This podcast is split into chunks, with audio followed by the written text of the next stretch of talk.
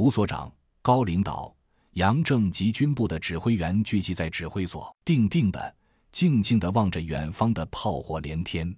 突然，指挥所外围出现了一阵骚乱，参谋长急忙起身，大声问道：“出了什么事？”这时，离指挥所最近的一旅最先做出了反应，一阵激烈的枪声响起，并很快就逐渐远去。指挥所众人正在紧张与奇怪交织之际，洛奇已经急匆匆地冲进了指挥所，大声道：“报告领导，指挥所周边发现丧尸踪迹，已经消灭，目前正在深入清理。为了确保领导安全，我们已进一步加强了安全警卫。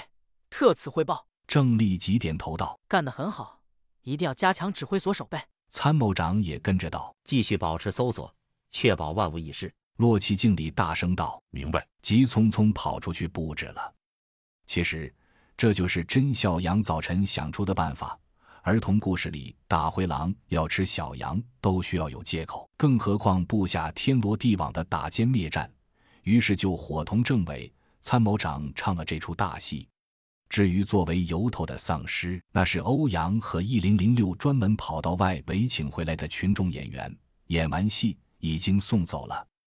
有了这个由头，甄孝阳和洛奇把指挥所包围了个里三层外三层，连一只老鼠都出不去。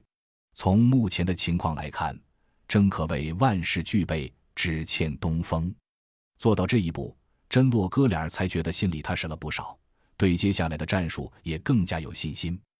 外围的枪声越来越清晰，这是诱敌的队伍在逐渐靠近指定区域。甄孝阳在心中一遍遍演算着即将发生的战斗进程，但总觉得哪里似乎隐隐有些担心，却始终不得要领。到底是哪里有问题？甄孝阳一遍一遍地推敲着，百思不得其解。渐渐的，指挥所的众人甚至已经隐隐约约听到了丧尸的嘶吼，攥着枪的手心都有些微微冒汗。恐惧是正常的，面对几千万丧尸。那是一个什么概念？没人会清楚，看到的只是卫星云图上的一大片深色。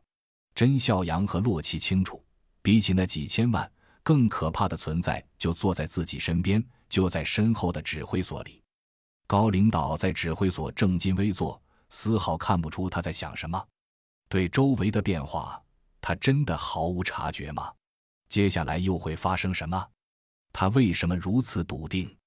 一个个疑问打击的甄小杨，甚至对自己的战术产生了怀疑。但此时已经是箭在弦上，不得不发，完全没有了回头路。无论如何，只能一战了。